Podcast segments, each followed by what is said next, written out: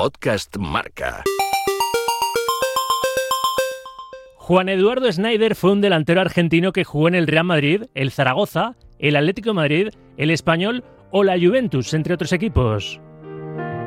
Todos los aficionados al fútbol español le recuerdan por su gol en la final de la Recopa que el Zaragoza le ganó al Arsenal en el Parque de los Príncipes en 1995 o por la Champions que jugó con aquel Atlético que había logrado el histórico doblete en 1996. Pero su carrera estuvo plagada también de momentos difíciles y de algún que otro encontronazo. Repasamos la trayectoria de un delantero con carácter que ahora como entrenador quiere devolverle al fútbol lo que el fútbol le dio.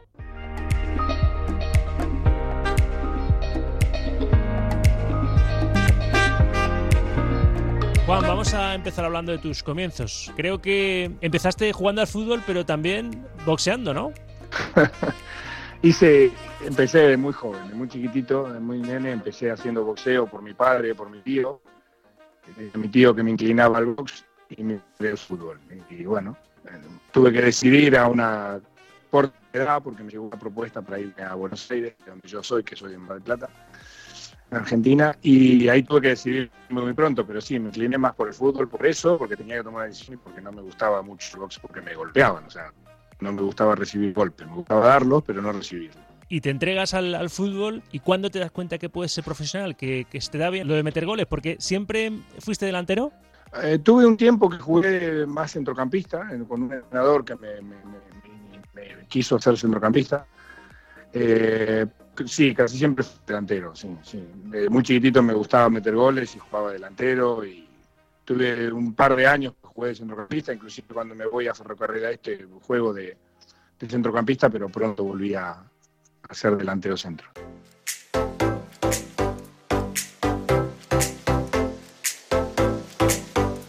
Empiezas a nivel profesional en Ferrocarril Oeste, pero pronto llegas a Europa, aterrizas en España y aterrizas en el Real Madrid. ¿Cómo fue ese viaje y ese comienzo de tu aventura en el, fútbol español, en la liga? Ah, no fue fácil. La gente cree que por ahí eh, llegar al Real Madrid es todo luces y es todo bonito. Y la verdad yo la pasé muy mal el primer año mío en el Real Madrid. Yo encima coincidió que tuve en un mundial juvenil, que cuando me ficha el Real Madrid me voy a jugar con Argentina mundial. Ahí me expulsan y tengo un conflicto. Cuando vuelvo, el Real Madrid medio me, medio me castiga y me manda con, con el filial. O sea que no, no fue un año fácil para mí, inclusive con muchas ganas de volverme a Argentina. No me, no me volví por, por más apoyo familiar que decisión mía. Porque tú cuando vienes a España, ¿vienes solo, vienes con, familia? Eh, ¿Te costó adaptarte también un poco a, la ciudad y, a verte fuera en un país extranjero, aunque compartamos cultura y seamos latinos? y ¿Te mm. costó eso? A mí me costó mucho todo. O sea, yo estaba empezando a ser futbolista, empecé... Me, sentía, me empecé a sentir futbolista justo cuando me traen para aquí, yo venía con mucha ilusión, eh, pero no es fácil venir. Yo vine solo, eh, una persona que en aquel momento me acompañaba, pero vine solo. Eh, pronto me, casé con mi mujer porque, porque nos queríamos venir a vivir juntos y eso fue un, acierto enorme. Conocer a mi mujer y, casarme fue fundamental para que yo siguiese en, el fútbol, principalmente aquí en España. No es fácil, ¿eh? más allá de, de, sí es cierto la facilidad del idioma, por ahí uno puede creer que tiene ventajas, pero no, no, no es fácil para nadie, para ningún chico. Eh, cambiar de país, cambiar costumbres, cambiar o dejar de lado sus cosas, su familia, sus amistades, eh, sus costumbres. No, no, no es nada fácil.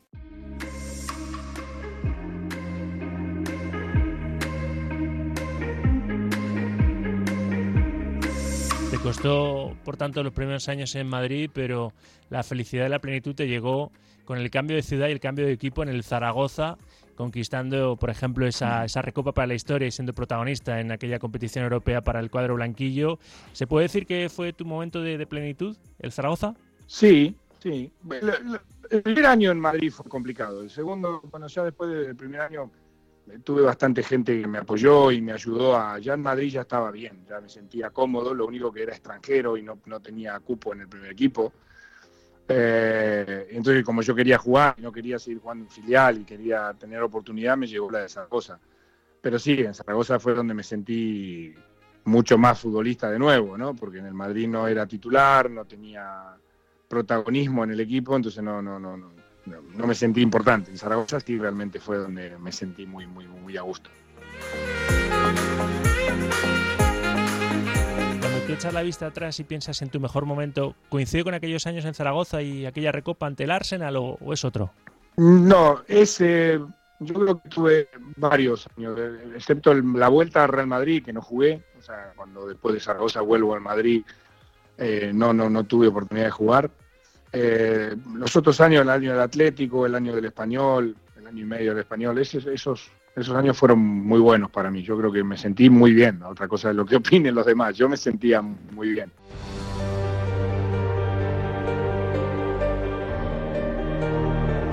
tu etapa en el Atlético Madrid, que llegas procedente del, Real Madrid, es el eterno rival de la capital, vives una época en la que el conjunto consigue un, doblete, juegas la Champions y tienes ese penalti que no sé cuántas veces has lanzado después en, en tu mente, Juan, ese penalti que en cuartos de final te detiene Van der Sar, el entonces portero del Ajax. Es un momento en el que se aprende seguro y se crece seguro, ¿no? Después de, ver que tenías ahí en tus pies el pase a las semifinales del equipo, semifinales de la Champions. A ver, yo creo que el penalti, lógicamente, después de verlo, dije, lo, hubiese pateado de otra manera, ¿no? porque lo erré. Pero no, no, me arrepiento de haberlo pateado como lo pateé y de haber tomado la decisión de patearlo, porque en aquel momento había circunstancias que uno no conoce, que por qué pateaba yo el penal y no otro. Eh, pero creo que volvería a ser lo mismo. Lo que pasa es que, bueno, esperando otro resultado. Porque sí creo que me hubiese cambiado mucho la vida en cuanto a mi relación con el Atlético Madrid. No sé si tanto en mi carrera, porque después yo seguí jugando al fútbol y seguí jugando bien y me seguí sintiendo muy bien. Pero sí, seguramente hubiese cambiado mi relación con el Atlético Madrid porque de haber metido ese, ese penalti seguramente no me hubiese ido del Atlético Madrid.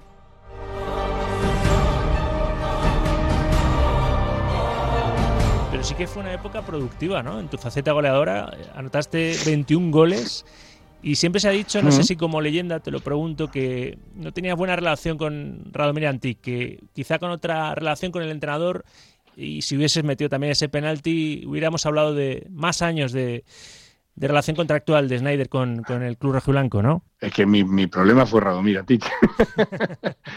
o sea, mi, problema fue mi relación con él, no, no, no. No hubo otra cosa. Eh, no es que el Atlético Madrid no me quiso porque fallé el penalti. No, no, no. Madrid quería contar con lo que pasa que mi relación con Radomir era, era un poco, un poco no, muy conflictiva y no se podía seguir de esa manera. ¿Y por qué? ¿Eran caracteres incompatibles? ¿Por qué fue esa mala relación con Antic? Sí, sí, sí. Sí, pongamos que yo, ahora hay muchas cosas que no recuerdo bien, pero yo también era más joven, era bastante más impulsivo que ahora, ¿no? No sé si ahora hubiese manejado, esa parte sí que uno cuando madura tal vez lo hubiese manejado de otra manera, ¿no? La ansiedad o el, haberme quedado igualmente en el Atlético Madrid a pesar de relación con el entrenador. Pero sí, no, no, no tenía buena relación. ¿no? Y, el, y hablo del penalti sí porque ahí fue cuando explotó toda nuestra relación. Ahí en el vestuario fue un desahogo para mí contra él, contra mí, después en los días posteriores también, o sea, ahí explotó, pero nuestra relación no, no estaba siendo buena. O sea, él te reprochó ese fallo en ese penalti decisivo. Bueno, no, no sé si me reprochó, pero a mí el que, me haya quitado haber fallado el penalti, en la situación en la que estaba el equipo, haberme quitado a mí no me gustó, yo contesté mal, eh, tuvimos nuestras diferencias.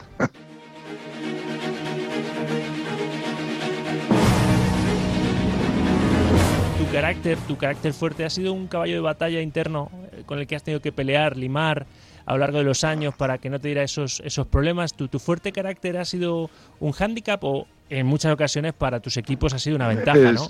Según como lo mires, porque también mi carácter por ahí me ha llevado a, a lograr ser futbolista, porque pasar por lo que pasé o a seguir estando donde estoy, después de todas las cosas que he pasado en mi vida.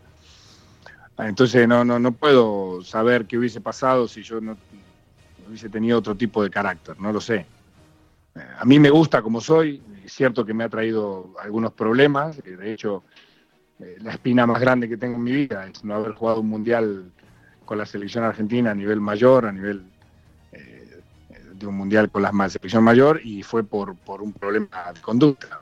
eso me trajo muchos problemas, pero también yo creo que si no hubiese tenido el carácter que tenía, a los 20 años no podría haber jugado donde jugué, o haber salido del país y haber aguantado lo que aguanté y, otras cosas que después me paró en la vida, ¿no? Entonces, no, no sé, no, no, uno nunca no, no puedo saber. Sí que me hubiese gustado no, no, no, no, no pelearme con Grondona en su momento, no pelearme con Radomir en el momento que pasó, pero pasó, ya está.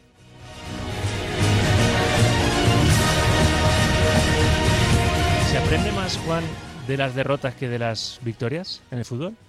qué sé yo, las victorias pasan muy rápido, o sea, las cosas felices pasan muy rápido, desgraciadamente. Entonces, no sé, de, lo que duele, duele más, dura más, es más difícil, se, reflexiona mucho más. Entonces, por ahí en una de esas eh, llegás a la conclusión de que aprendes más, pero es porque lo tienes que reflexionar más y tienes que pensarlo más. La victoria, lamentablemente, o los momentos buenos de la vida pasan muy rápido.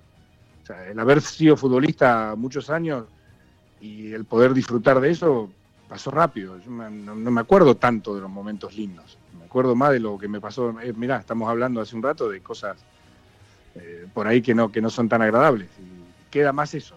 no sé si se aprende más, pero sí se reflexiona más.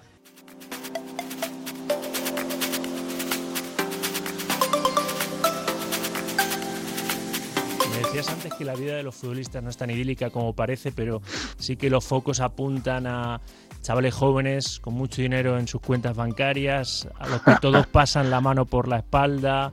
¿Cómo se combate contra esa vanidad que a lo mejor se genera a tu alrededor y que uno mismo se puede llegar a creer? En tu caso, creo que la familia y haberte casado y tener esa estabilidad familiar fue, fue tu punto de anclaje al suelo, ¿no? Yo que yo baso mucho en mi mujer, o sea, para mí Fernanda fue, fue casi todo, porque yo mis padres lógicamente me dieron educación, pero yo me fui a los 13 años de mi casa, o sea, mi relación con mis padres era muy distante. Eh, la única persona en la que yo me podía apoyar en ese momento era mi mujer y después algún entrenador que tuve que me ayudaron, por supuesto. Grigol en su momento me ayudó mucho. Eh, cuando llegué a España, García Remón en el filial me ayudó. Realmente es un entrenador que no, que no aparece mucho en las noticias, pero es un tipo que para mí fue importante porque fue el peor momento mío a nivel anímico en España y él me ayudó. Eh, después, bueno, siempre hay gente que pasa a tu alrededor y te ayuda un poco, pero para mí lo más importante fue mi mujer en, aquel momento y, por ella creo que hoy estoy donde estoy y, logré por lo menos ser futbolista. Tienes un hijo que se dedica al fútbol, se llama Juan Snyder Ruiz, es delantero. Mm. Es una pena que está en el Naval Carnero y acaba de descender este equipo del grupo primero de segunda división B pero estoy convencido que por consejos no va a ser, ¿no? ¿Le das muchos consejos a, Juan Hijo? Eh, hemos hablado mucho, hablamos mucho. Yo tengo, he tenido cinco hijos varones, o sea, todos, y casi todos han querido, excepto uno, todos han querido ser futbolistas. Uno está intentándolo, este Juan está intentándolo, pero ya está grande. Eh, tengo otro más chiquitito de 17 años que también quiere ser futbolista. O sea, hablar, hablamos, lógicamente, pero ellos tienen que tomar sus decisiones y hacerse el camino duro camino, porque no es fácil, porque lo que le ha pasado a Juan o la carrera que ha hecho mi hijo Juan, que bueno, ha hecho más cosas que otros, porque ha jugado en segunda división, ha debutado en el Zaragoza, ha hecho un gol con el Zaragoza en segunda división, ha ascendido con el Huesca de segunda B a, segunda, o sea que ha, vivido momentos lindos del fútbol, pero, pero bueno, la, la, realidad de los futbolistas, la mayoría de los futbolistas viven las cuestiones de mi hijo o, menos, ¿no?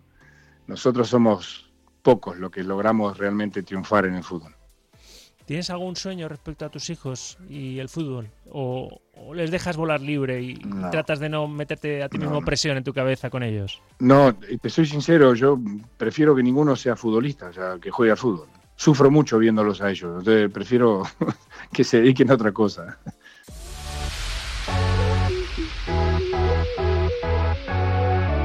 Lo peor del fútbol son las lesiones, Juan. Tú en ese sentido has sido relativamente afortunado, ¿verdad? Hasta los hasta mi año en la Juventus que tenía hasta el año sí bueno cuando llegué a España a, Italia hasta ahí la verdad que no tuve grandes lesiones en realidad nunca tuve grandes lesiones pero sí tuve muchas a partir de esa edad. Yo a partir de los 27 años 28 28 años empecé a sufrir y padecí muchas. De hecho me retiré por las lesiones más que nada más que por una decisión deportiva. Pero sí son son pero bueno a ver, son desagradables y es malo, pero va dentro de, del juego, o sea, sabes que te pueden pasar. Hay otras cosas dentro del fútbol que son peores que las lesiones. Por ejemplo. Hay gente que es muy mala para el fútbol. la gente, las exigencias, lo que uno cree que uno tiene que hacer constantemente, porque eso lo decías antes, ¿no? Todo, el mundo cree que nosotros vivimos eh, fácil y que vivimos todo, toda alegría porque jugamos al fútbol, porque ganas dinero, porque tenés fama, y no es tan así. Se sufre muchísimo de este lado también. Eh, hablo no tanto ya por mí, que dentro de todo tuve, yo creo que tengo una carrera bastante importante, eh, pero sí hablo por mi hijo, por ejemplo, que lo vivo más cercanamente, ¿no? Eh, sufren mucho, eh, las desilusiones que ellos pasan o que pasamos son, son muy grandes, ¿no? Estamos en manos de... El fútbol es, es, muy ingrato porque estamos en manos de una persona muchas veces, ¿no? Futbolista, tú haces todo, estudias, te preparas, entrenas como todos y haces todo lo que tienes que hacer y llega un entrenador y decide si juegas o no, y si eres futbolista o no. Entonces que es muy ingrato ser, llegar a ser futbolista, es muy difícil.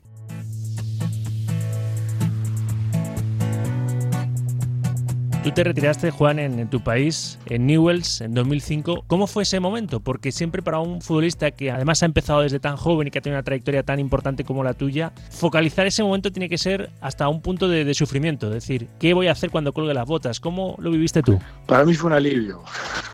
Para mí fue un alivio porque yo la estaba pasando mal, no, estaba disfrutando de lo que de lo que a mí me había hecho disfrutar tanto en la vida, de lo que me gustaba. No, no disfrutaba ya, era un era padecer, ir a entrenar, aguantar muchas cosas, aparte de, los dolores físicos, de los problemas físicos que yo estaba teniendo. Para mí fue un alivio, realmente.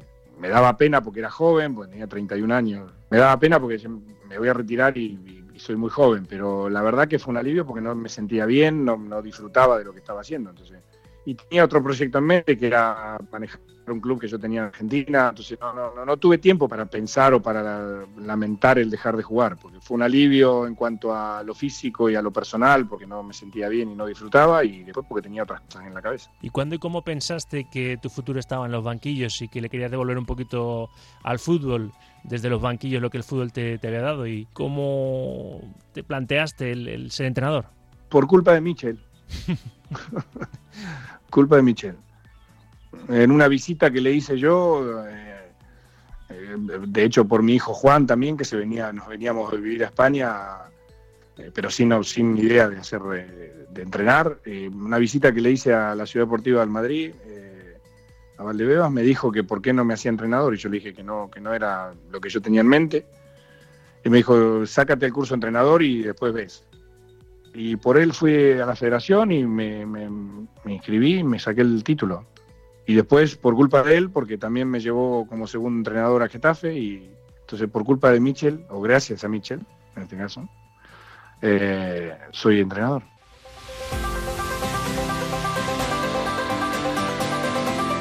Esto nexo en común no solo fue, digo, con Michel, no solo fue el Madrid, sino como bien recuerdas, luego el Getafe, fuiste su segundo en el equipo azulón y luego tuviste en 2016 la oportunidad de ser primer técnico del Getafe, lo que pasa es que fue a temporada ya comenzada y, no tuviste el proyecto desde el principio y el equipo acabó descendiendo. Hablábamos antes de las injusticias del fútbol. ¿Crees que se fue muy injusto contigo en el análisis de tu paso por el Getafe como entrenador, Juan? No, no sé. A ver, hay dos etapas ahí. Fueron pocos meses, pero muy intensos. Eh, y, por supuesto que para mí fue un sueño entrenar al Getafe porque fue espectacular. Eh, era, es un lugar donde yo me sentía como en mi casa. Eh, estoy súper agradecido a Ángel Torres, al club, a la gente, a todo por darme la oportunidad de entrenar. Eso lo dije, lo mantengo y lo voy a seguir diciendo porque mm, siempre he sido muy agradecido con la gente, se ha portado bien conmigo y ahí se han portado muy bien. Después, la cosa son los resultados, mandan, eso es así los primeros meses en primera intentamos salvar el equipo y no se pudo, estuvimos cerca, muy cerca y lo sufrimos y fue muy bonito porque el equipo jugó bien y casi logramos el objetivo de quedarse en primera. Y después el inicio en segunda división con el proyecto desde cero, que no funcionó al principio, después ese mismo equipo con algunos retoques y con, con otro entrenador ascendió, o sea que tampoco estaba tan mal visto lo que habíamos iniciado. Pero, pero bueno, los resultados mandaban y no fueron buenos, el inicio no fue bueno y por eso me tuve que ir.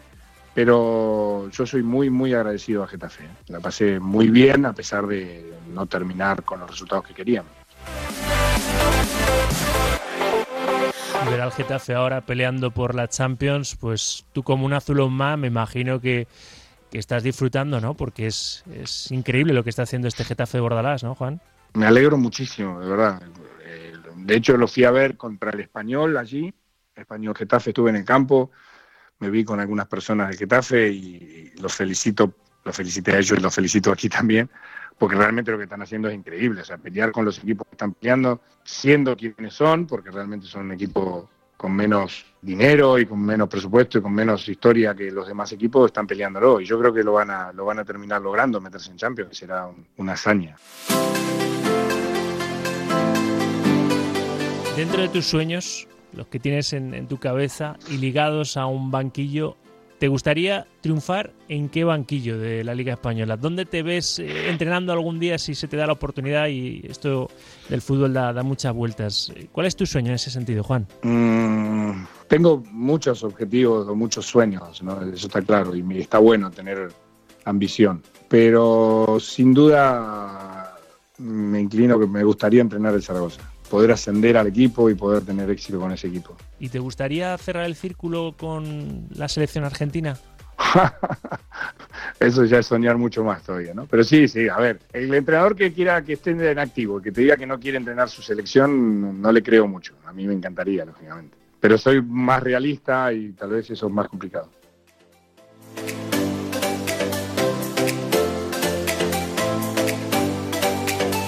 Para acabar, ¿qué consejo le darías a los que no son tus hijos? Eh? Que ya me has dicho que, sufren mucho y que no te gusta que se dediquen al fútbol, pero a los Juan Eduardo Schneider del futuro, esos chavales jóvenes que te han tenido como referente, que te han visto marcar muchos goles o que saben de tus hazañas, porque si son jóvenes y se quieren dedicar al fútbol, igual te han tenido que ver ya en vídeo, no te han visto en directo, pero, pero ¿qué le aconsejarías desde la lejanía sentimental o afectiva, porque no son hijos tuyos, pero un buen consejo para futuros delanteros?